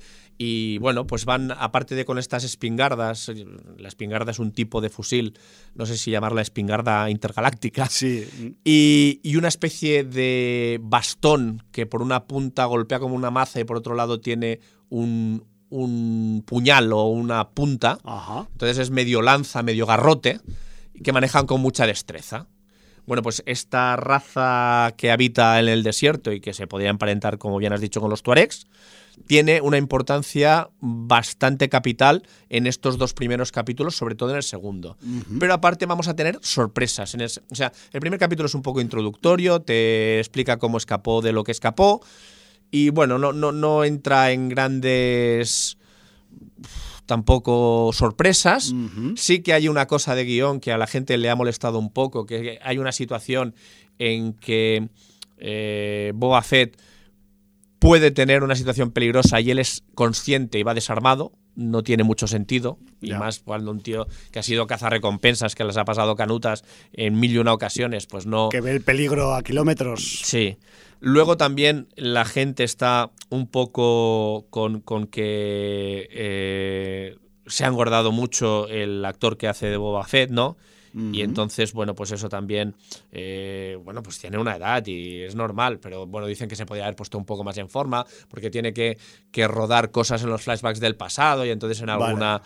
En alguna ocasión se le ve un poco ternasco. Porque te, te voy, te voy igual a preguntar algo que es spoiler. Imagino que, a diferencia que de, Mandalorian, aquí Boba Fett se quita o no se quita la Sí, a- a- aquí armadura. va, aquí va en muchas ocasiones Vale, vale. Sin, sin casco, porque Vale. además el, el actor es el actor original de, de que ha hecho de Boba Fett. Claro, pues es que ya tiene una edad. este el señor. Temuera Morrison, no sé qué Claro. edad tendrá ya, pero que, que quiero decir que para aprovechar que, que- que es el mismo actor, pues claro, evidentemente pues tiene una edad. Sí, además es un tipo de ascendencia samoana o así, Sí, ¿verdad? sí, que tiene toda la pinta, de así ¿eh? De, de ahí de Oceanía, ¿no? El Sí. hombre. Entonces, eh, bueno, pues eh, aquí en el segundo capítulo vamos a tener más sorpresas. Que esas. Tiene 61 años. Ya ves, pues. es del año 60. Entonces, eh, las sorpresas son que nos vamos a encontrar con personajes que, aunque no sean personajes conocidos, sí que tienen que ver con personajes muy conocidos de la saga original y además son de la raza de esos personajes conocidos de la saga original. Y pasa en varias ocasiones, no con un solo personaje, sino con varios personajes. Ya sé por dónde quieres ir. Y entonces eso es importante Claro, también porque Sirve de gancho también. Sí, un poco, ¿no? absolutamente. Y además, eh, al, al- al espectador y al fan, pues es un poco de fanservice, pero hostia, pues eso le gusta. Le Entonces, llena de orgullo y El primer capítulo a nivel de guion y a nivel de esos fallitos de que, bueno, pues un cazarrecompensas no puede ir nunca sin armas y, y de chulo y tal, bueno. El segundo capítulo hay muchas cosas, hay muchas cosas, hay estos, estas razas presentadas, hay esta interacción con los Tusken, tenemos además eh, esta interacción que recuerda eh, en muchas ocasiones a un hombre llamado caballo. ¡Hostia! Sí, o sea, Son palabras mayores Sí, estas, ¿eh? hay- hay- yo creo que hay un pequeño homenaje de alguna manera. Entonces, eh, bueno, pues el- no solamente eso. eh, aparte de ese homenaje a un hombre llamado Caballo, tenemos un poquito también de homenaje a Blueberry la película. ¿Te acuerdas? Tú la Sí, viste, la ¿no? que era un poco psicotrópica Claro. y tal. Pues aquí vamos a hablar de la lagartija psicotrópica. Hola. Esto para Disney Plus es un, es un giro hacia la adultez. Eh, o sea, mm, en Blueberry creo que era con- a través del chamanismo y las drogas Sí, y tal que se llegaba a una situación. Pues aquí, eh, los Tusken, a través de una lagartija, te pueden dar el conocimiento. Hola, por favor. Y hacerte un rito de iniciación diferente al que hizo Sí, Richard sí, sí, Harris en un hombre llamado Caballo, pero también muy interesante. No quiero explicar más porque tiene, eh, tiene además un momento para los que sean fans de la de- del concurso Forjado a Fuego, que sé que Sí. también hay gente que sigue el Forjado a Fuego. También hay un momento Forjado a Fuego, aquí, aunque aquí sería Forjado eh, en Tusken Vale. eh, forjado y tallado. Y, y bueno, este capítulo 2 ha tenido un montón de elementos que a mí me han gustado mucho y siendo el capítulo 1 más flojo y una entrada que no sabías muy bien por dónde iba a ir la cosa, yo que en el capítulo 2 me apunta muy bien la serie. Eh, tipo Mandalorian y, y creo que This is the way, como dicen los mandalorianos. This is the way y además lo que sorprende un poco, que supongo que eso igual lo ibas a decir luego, pero yo como he estado mirando datos de la serie, intentando no hacerme auto-spoilers, eh, sobre todo a nivel eh, pues, artístico y técnico y actoral y tal, he visto que el, el señor John Favreau sigue como, como showrunner o como productor ejecutivo del- de la serie, ¿no? Que sigue dándole un poco de, de caña mientras le dejan. Sí, no, de, de hecho es el guionista de la serie. el creador tal cual de la, de la propia serie, y luego me ha hecho un- cierta gracia que el capítulo 1 pues esté dirigido por Robert Rodríguez. Sí, Como- sí, como- y, y, por cierto, es más, foj- es más flojo el capítulo dirigido por Roy Rodríguez, que además creo que aparece en algún capítulo eh, ¿Más? haciendo un cameillo como Ya ves. actor.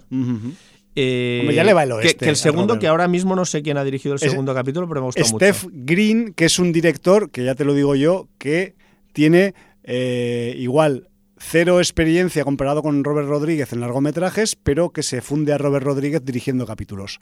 Ah, porque tiene mucha Es un experiencia director de series de televisión de, Pues- de experiencia espectacular. A mí me ha gustado bastante más el segundo capítulo, que, bueno, aunque también el Roy Rodríguez tenía que dar el pistoletazo de salida a la serie, es, no era el, tan fácil. el nombre más Sí, igual más sí. mediático para hacer el capítulo 1, ¿no? Y venga. Pero sí, ha visto que ha dirigido capítulos de Preacher, de Luke Cage, de, Sí, sí, sí, de- de sitios donde se reparte La del- poco de, de Man on the High Castle también. O sea que sí, sí, es un tipo que, que ha dirigido un montón de, de series. De Watchmen, de la serie también. Por ejemplo.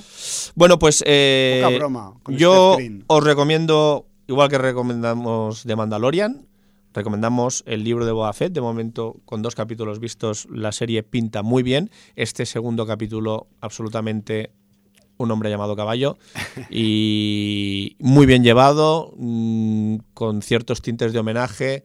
Ver de nuevo personajes de razas poderosas en la galaxia también es un, un acicate, un aliciente. Y, y- y- y están sabiendo balancear muy bien el tiempo actual eh, en que está viviendo el personaje de Boba Fett con los recuerdos, los flashbacks de su periplo desde que, ahora que está de moda, eh, eh, resucitar, desde que resucitó en ese desierto hasta que volvió a aparecer en la serie de Mandalorian. Muy bien. Porque además yo entiendo que todos estos movimientos tácticos a nivel de serie con el universo Star Wars, yo sin estar totalmente familiarizado, porque lo veo siempre un poco desde fuera, sí que veo que tanto de Mandalorian como de Book of Boba Fett lo que buscan es también sacarle un poco de rendimiento, que hasta ahora no se le había sacado mucho, a ese universo, valga la redundancia, que hay dentro del universo Star Wars, que son las tres primeras películas hechas en el tiempo de los humanos, las- la 4, la 5 y la 6, ¿no? Y que igual, pues hay mm, parte de público o parte de consumidores de ciencia ficción masiva como estos que tienen en más alta estima esta trilogía que no el resto de la, A ver, es que es- de la es la saga. mejor. Y claro, pues yo creo que es un movimiento táctico muy inteligente que han tardado mucho en comenzar a hacerlo, porque ya podían haber empezado hace tiempo, en el 2000, antes de que empezaran a hacer otras subsagas o, otras trilogías dentro de del mismo universo. Y que joder, y que tienen unas mimbres ahí súper potentes y que si se desarrollan bien, está claro que con el Mandaloriano pues se han acertado bastante. Y con este, pues es que más de lo mismo, no Tien- sé. Tiene la pinta y además lo que dices tú, está en la época, es posterior, pero está en la época de, de- de la, de la primera trilogía, Claro. que, que son los capítulos 4, 5 y 6. Y, y claro, si te quedas con los capítulos 4, 5 y 6, estas dos series, los últimos 30 minutos de Rock One, eh, lo tienes perfecto. Tienes lo mejor, ¿no? Tienes de, lo mejor. de todo el mogollón que ha salido. Es así. Bueno, eso del Rock One me lo apunto para Sí, futuras Rogue One como película épocas. completa tiene algunas cosillas que bueno, pero es que los 20 minutos finales es lo que el fanático venía pidiendo desde hace muchísimo tiempo. Desde hace décadas. Y se lo dan, y, y solo por eso, o sea, solo por los Ya. últimos 20 minutos de Rock One, vale la pena ver la película. Muy bien, pues aquí esto ha quedado grabado. Para Sí, quien- no, no, hombre, Para es- quien, esto te lo puede decir cualquier fanático de para de- quien se quiera saltar las, las partes que importan menos. Y, No, hombre, ya, de- y pero los es la película entera. y los movimientos promocionales. No, me refiero sobre todo a las películas que no acaban de cuajar dentro del organigrama de A ver, películas. digamos, no, no hago ningún spoiler. eh, Rogue One, para quien no lo sepa, eh, quien, quien vea- mm, eh, vio el capítulo de Una Nueva Esperanza, el capítulo 4, la primera película de Star Wars, bueno, pues pasa algo con la Estrella de la Muerte. sí. Para que pase algo con la Estrella de la Muerte, previamente alguien tuvo que robar los planos de la Estrella de la Muerte. Sí. Rogue One te, cuenta eso Te cuenta ese episodio ese histórico. episodio histórico de cómo se consiguieron los planos de la Estrella de la Muerte antes de que pasara una nueva esperanza. Sí, que se, que se marcaron una especie de prólogo del capítulo 4. Correcto. Es el. Es la mejor manera de llamarlo. Es el prólogo del capítulo 4. Muy bien. Pues con eso y con The Mandalorian y con un poco el, el libraco del Boba Fett, pues te puedes hacer ahí una, un visionado guapo con las partes guapas del universo Star Wars. Luego ya si quieres profundizar y expandirte y caer más en las excusas para hacer merchandising y esos rollos que se ha llevado Lucas durante años y años, en vez de hacer pelis buenas, pues bueno, pues puedes, puedes, Bueno, puedes ir de lo mejor mira, a lo menos mejor. Al menos ha delegado el señor John Favreau y le ha permitido pues Hay que darnos a los fans de Star Wars eh, nuevas historias con nuevos bríos y sobre Fijo. todo conocer ese mundo llano eh, de, Sí. de- de- de la galaxia mm, donde mm, siempre habíamos pasado de puntillas. ¿no? Sí, entiendo que Tatooine es un sitio que se pisa relativamente bastante a menudo para estar tan desértico, pero bueno, entiendo que ahí hay sustancia argumental. Y nos hemos comido el tiempo de Sí, sobras. nos lo hemos comido ya con unos minutos extra. Como no, no podía ser de otra manera. Eh, decir, bueno, yo ahora estoy, voy a seguir de Book of Boba Fett, me voy a meter con Arcane. Yo voy a intentar meterme con Arcane ya, Y ahora que ha estoy, acabado estoy todavía con Whitechapel, que no la he dejado. eh, llevo tres capítulos y también la tengo ahí. Hostia, eh, Whitechapel, Whitechapel. Estoy... Whitechapel, sí, con el Adrian Brody. Vale, es, que la, la confundo con la otra de la misa ne- de la misa de No, medianoche. Midnight Mass, no, Es que tan- la acabamos, es la que- comentamos. Pero tantas iglesias, tantas no, religiones. esta al final. recordemos que es la precuela de Salem's Lot, Vale, de Stephen King. muy, muy buen recordatorio porque es un gran recordatorio. eh, están pasando cosas ya. Están pasando cosas. Sí. Como, Entonces, como las que deberían haber pasado en Prisoners of the Ghostland y que no pasaron. y no- ¿no? Excepto mover a la gente de un lado a otro para ver qué bonito quedaron el vestuario y las máscaras. Y estos travelings que hacemos tan majos aquí por la calle principal del decorado. Ahí está. Bueno, oye, eh, nos hemos comido el tiempo. Somos así. Nos, nos, quedan hablar de muchas cosas, pero bueno, habrá más programas. habrá más programas. Estamos en el impredecible año 2022. En este año os recordamos también, y haciendo un poco de autobombo, que en algún momento del año llegaremos al fatídico e inexorable programa número 1000 de Sin Audiencia, estamos en el 983, así que con este recordatorio nos vamos a marchar y nos vamos a marchar también con música de Joseph Trapanés. Ya pondremos música de Boba Fett en algún momento porque eh, intuyo que lo va a merecer en el futuro próximo.